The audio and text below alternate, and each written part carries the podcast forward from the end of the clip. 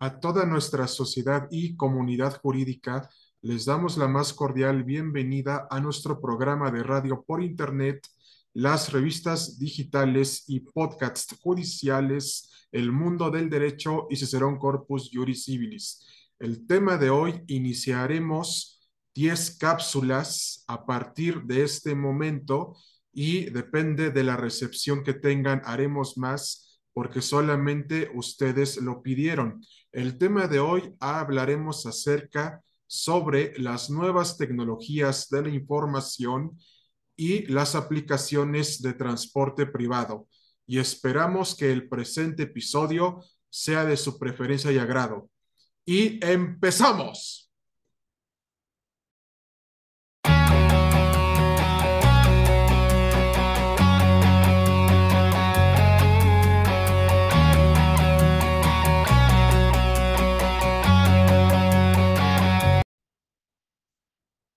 En la actualidad, mi querida audiencia jurídica, hemos tenido varios casos en los cuales se nos ha dicho que la tecnología ha servido para facilitar nuestra vida, porque actualmente ya tenemos aplicaciones de videoconferencia como Zoom, Microsoft Teams, Google Meet, podemos tener acceso a miles de servicios por Internet como Easy, Telmex, Total Play y especialmente a otros servicios de telefonía, entre los cuales destacan Telcel y otros. Pero lo importante de esto es que la tecnología llegó para facilitarnos la vida y especialmente hacemos mucho énfasis en estas nuevas tecnologías de la información que ya habíamos mencionado anteriormente porque ya la sociedad en general y la justicia en general y toda la población en general, vaya la redundancia, ya nos tenemos que acostumbrar a estas nuevas tecnologías de la información y más que nada a las aplicaciones de transporte privado porque llegaron para facilitarnos la vida. Y ya precisamente también llega otra modalidad que son las transferencias electrónicas interbancarias. Todo este sector tecnológico nos viene a decir que nos debemos de actualizar a estas nuevas tecnologías de la información, pero aquí nuestra pregunta que le hacemos a ustedes y también nuestra revista digital judicial es que estas tecnologías también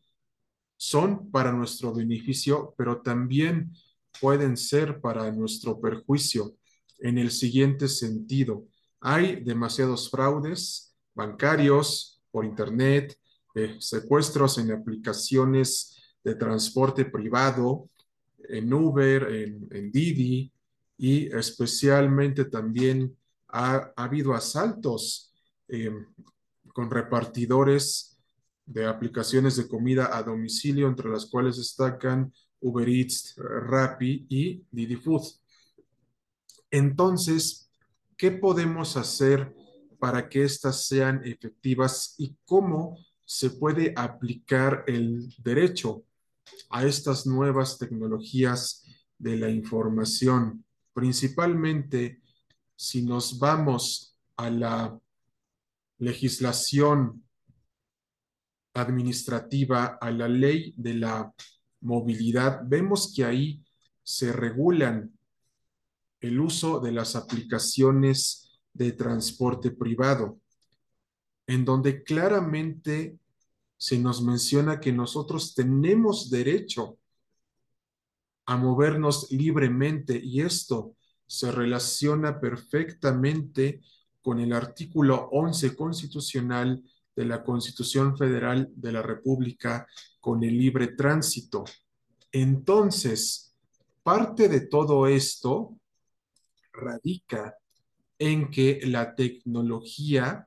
sirve para beneficiar a unos cuantos, pero para, pero para perjudicar a otros. Esto precisamente lo vemos en la legislación que ya habíamos comentado anteriormente, en la Ley de Movilidad de la Ciudad de México y en el artículo 11 constitucional de la Constitución Federal de la República. Ahora bien, a raíz del tratado del TEMEC, vemos que las aplicaciones de transporte privado y el uso de otras tecnologías de la información, o mejor conocidas como las nuevas tecnologías de la información, lo que hizo nuestro país para entrar a este nuevo mercado global y además que sigue estando globalizado por Estados Unidos de América y Canadá, en el cual México entró nuevamente,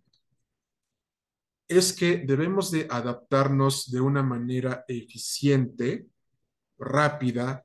y expedita para facilitarnos la vida. Pero aquí ustedes se preguntarán, a ver, el mundo del derecho, ese será un corpus juris civilis. Es complicado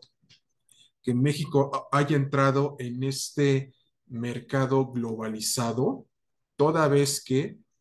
no sabemos hasta cuándo saldremos del atraso económico y digital al que entramos actualmente. Aquí la respuesta es muy difícil de responder porque si bien México ha estado siempre en el mismo atraso político, económico y social, la verdad es que ya depende de nosotros salir de este rezago para que ya nuestro país sea una gran potencia en estas materias, porque desgraciadamente a nuestro país no se le ha dado una gran inversión extranjera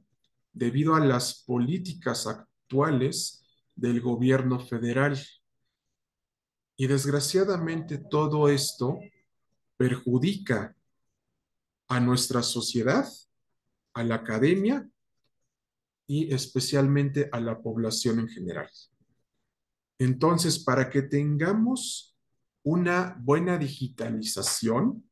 dentro de un entorno sustentable y de un mercado laboral que está más competido,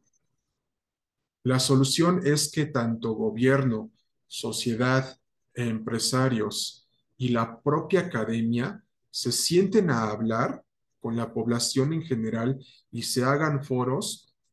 para que las nuevas tecnologías de la información junto con las aplicaciones de transporte privado sirvan para facilitar la vida de las personas, porque actualmente como ya tenemos tantos servicios al alcance a través de una simple búsqueda en Google, y a través del Internet, sí amigos, el bendito Internet, podemos buscar cualquier cosa, pero también se puede usar en nuestra contra. Y todo esto se los comentamos para que no se cometan los errores que hemos visto en varias noticias del mundo que utilizan esta tecnología en perjuicio de la sociedad en general porque vemos que hay secuestros en, aplicaciones de transporte privado como Uber y Didi, que hay accidentes con los repartidores de comida a domicilio en aplicaciones de Uber Eats, Didi Food y Rappi. Y lo que debemos entender es que debe de haber un verdadero cambio social tecnológico, pero que también nos beneficia a todos como sociedad, como pueblo, como población y no solamente beneficie a unos cuantos. ¿A qué nos referimos con esto? Que no beneficia solamente a la clase empresarial, sino que beneficia a todos. Todo esto se los decimos porque ya debe de haber un cambio social en el cual ya todos pongamos de nuestra parte y junto con estas nuevas tecnologías de la información que radican en las aplicaciones de transporte privado, en las aplicaciones de comida a domicilio y en las plataformas de videoconferencia, se nos facilite más la vida, pero que también se respeten los derechos laborales de los choferes de Uber. Y haciendo aclaración, no son socios, sino que Uber los contrata para que hagan un trabajo que es precisamente transportar gente. Ya de hecho, el Instituto, el Instituto Mexicano del Seguro Social ya había estado hablando con Uber, Didi y especialmente Cabify. Nos referimos aquí en la Ciudad de México para que a los socioconductores y a su vez también a los repartidores de comida a domicilio de las aplicaciones de Uber Eats, Didi Food y especialmente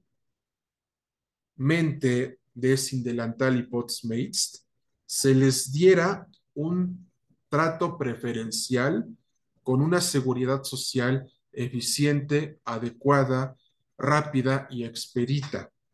Pero también se está luchando porque los derechos laborales de los trabajadores en cuanto a la materia de las plataformas de videoconferencia, también se les respete su derecho a la desconexión, porque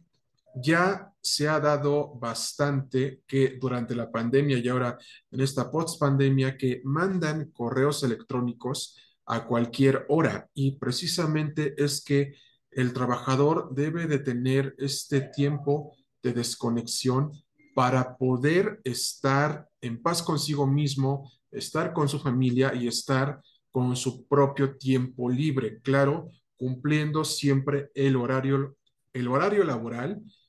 que le dictamina la empresa. Todo esto ya lo habíamos comentado en anteriores cápsulas dentro del mundo del derecho y Cicerón Corpus Juris Civilis en las cápsulas de derecho laboral. Entonces, a partir de todo esto y todos estos cambios que estamos viviendo, es que lo debemos de aprovechar de una manera adecuada, eficiente, rápida y expedita para que no caiga en malas manos, porque también gracias al comercio electrónico, y a los sitios de Internet de comercio electrónico o mejor conocidos como e-commerce, como Mercado Libre y Amazon, podemos comprar cualquier cosa, pero si no controlamos este consumismo exagerado, puede traer consecuencias graves. Y aquí vemos el ejemplo del concierto de Bad Bunny, que ya tiene como de 5 a 10 semanas que sucedió este suceso y en donde Profeco puso multas millonarias a Ticketmaster por la clonación de boletos y a su vez también por el fraude que sufrieron varios usuarios a través de este concierto de Bad Bunny, que en español es Conejo Malo. Y aquí precisamente vemos que la tecnología nos puede jugar en contra si no sabemos utilizarla de una manera adecuada, rápida y expedita. Entonces, parte de esto, y es precisamente la idiosincrasia y la mediocridad de la gente en la que cae fácilmente con que le vendan a un gran artista que tiene tantas reproducciones en Spotify y que es famoso para que resulte un fraude y que mucha gente se quede afuera. Perdón, y sencillamente se los decimos y para no entrar en contradicción y se reitera una vez más. Esta clase de artistas, y es lamentable que gente caiga en lo absurdo, en, en la tontería, y no hay que decirlo de otra manera en la mediocridad de que se les venda a un artista para que compren sus boletos, ¿no? Yo me muero por Bad Bunny, Bad Bunny, para que les cometan un fraude. O sea, hay que pensar bien en lo que estamos consumiendo, porque ya Profeco se está aventando un gran duelo en contra de Ticketmaster por esta situación que pasó de Bad Bunny y también esto ya está escalando algo internacional, algo parecido que pasó con Taylor Swift con sus ventas de boletos, en donde hay múltiples clonaciones y fraudes. Entonces, parte de esto, el derecho entra en acción porque ya va a ser necesario regular toda esta situación de las nuevas tecnologías de la información en cuanto a ventas digitales de bienes y servicios para que no existan este tipo de fraudes. Esto es a lo que nos referimos con lo que ya habíamos comentado anteriormente. La, la tecnología es buena para unas cosas, pero mala para otras. Y si no estamos a las vivas y estamos al pendiente de qué consumimos y no somos conscientes de lo que hacemos y de lo que consumimos y además también de lo que nos venden, estamos condenados al fracaso como sociedad y ya esos problemas los estamos viendo en la actualidad. Y precisamente también les queremos comentar, todo esto lo seguiremos abordando en posteriores cápsulas, porque no es posible que no tengamos tantito raciocinio, sentido común para saber lo que nosotros como sociedad estamos consumiendo eh, y lo que estamos haciendo. Pero todos estos sistemas de vender bienes y servicios van a tener que estar regulados desde ya para evitar este tipo de fraudes. Y a su vez también les queremos comentar que si tú fuiste víctima de un fraude del concierto de Bad Bunny o fuiste víctima de un fraude de cualquier situación, podrás comunicarte al mundo del derecho y un corpus juris civilis al siguiente WhatsApp y Telegram 55 44 51 79 73. Y precisamente les decimos que si este programa llega a las 20 reproducciones, daremos continuidad a las cápsulas de las nuevas tecnologías de la información y las aplicaciones de transporte privado y otros temas de interés general. Pero para concluir esta primera cápsula es no caigan en fraudes que hagan que pierdan muchísimo dinero y no se dejen manipular por los medios de comunicación que les venden a cualquier artista. Y además también utilicen todos los medios necesarios y las nuevas tecnologías de la información y las aplicaciones de transporte privado en su propio beneficio y vean siempre las condiciones de seguridad con las que salen. Cuídense, porque en la actualidad hay mucha inseguridad en nuestro país y la prevención y la educación y las buenas costumbres serán las únicas armas y además la información en contra de la gente que nos quiere desinformar. Estén bien informados y cuídense. Se los dice su servidor y a su vez también nuestro medio digital de las revistas digitales y podcasts judiciales del mundo del derecho y un corpus juris civilis. Cuídense y nos vemos en un próximo episodio y en las próximas cápsulas de las revistas digitales y podcasts judiciales de el mundo del derecho y un corpus juris civilis. Hasta pronto.